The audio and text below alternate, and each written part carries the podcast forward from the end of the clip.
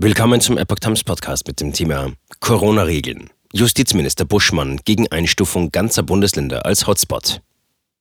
Ein Artikel von Epoch Times vom 23. März 2022.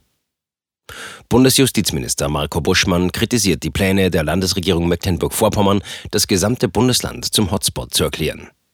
Buschmann sagte zu Bild, der Hotspot hat klare Voraussetzungen. Entweder müsse sich eine besonders gefährliche Virusvariante ausbreiten oder die Funktionsfähigkeit des Gesundheitssystems vor Ort konkret bedroht sein.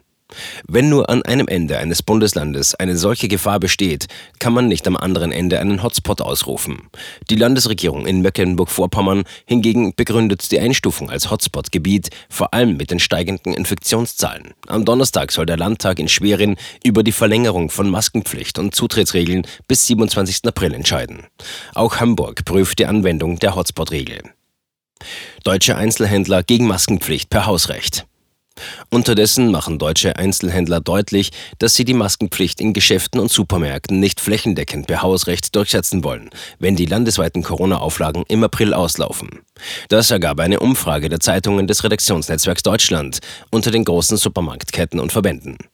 Die Maske gehört für viele Kunden inzwischen zum Alltag. Eine Pflicht ist aber keine dauerhafte Lösung, sagte der Hauptgeschäftsführer des Handelsverbands Deutschlands, Stefan Gent, dem RND.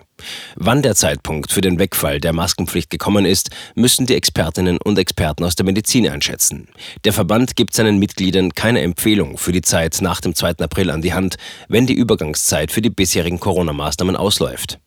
Die Gruppe, zu der Lidl und Kaufland gehören, erklärte dem RND gegenüber, dass sie sich grundsätzlich an den jeweiligen Corona-Regeln der Bundesländer und der aktuellen Arbeitsschutzverordnungen orientiert und diese umsetzt. Eine allein von den Unternehmen vorgegebene Maskenpflicht scheidet damit aus.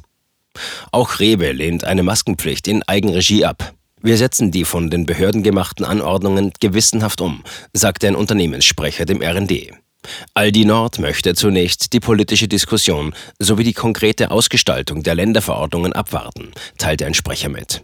Die Edeka-Gruppe verwies darauf, dass viele Filialen Inhaber geführt seien und eigenständig über alle Maßnahmen in ihren Märkten entscheiden könnten, wie eine Unternehmenssprecherin dem RND sagte. Eine zentrale Vorgabe sei deshalb nicht geplant.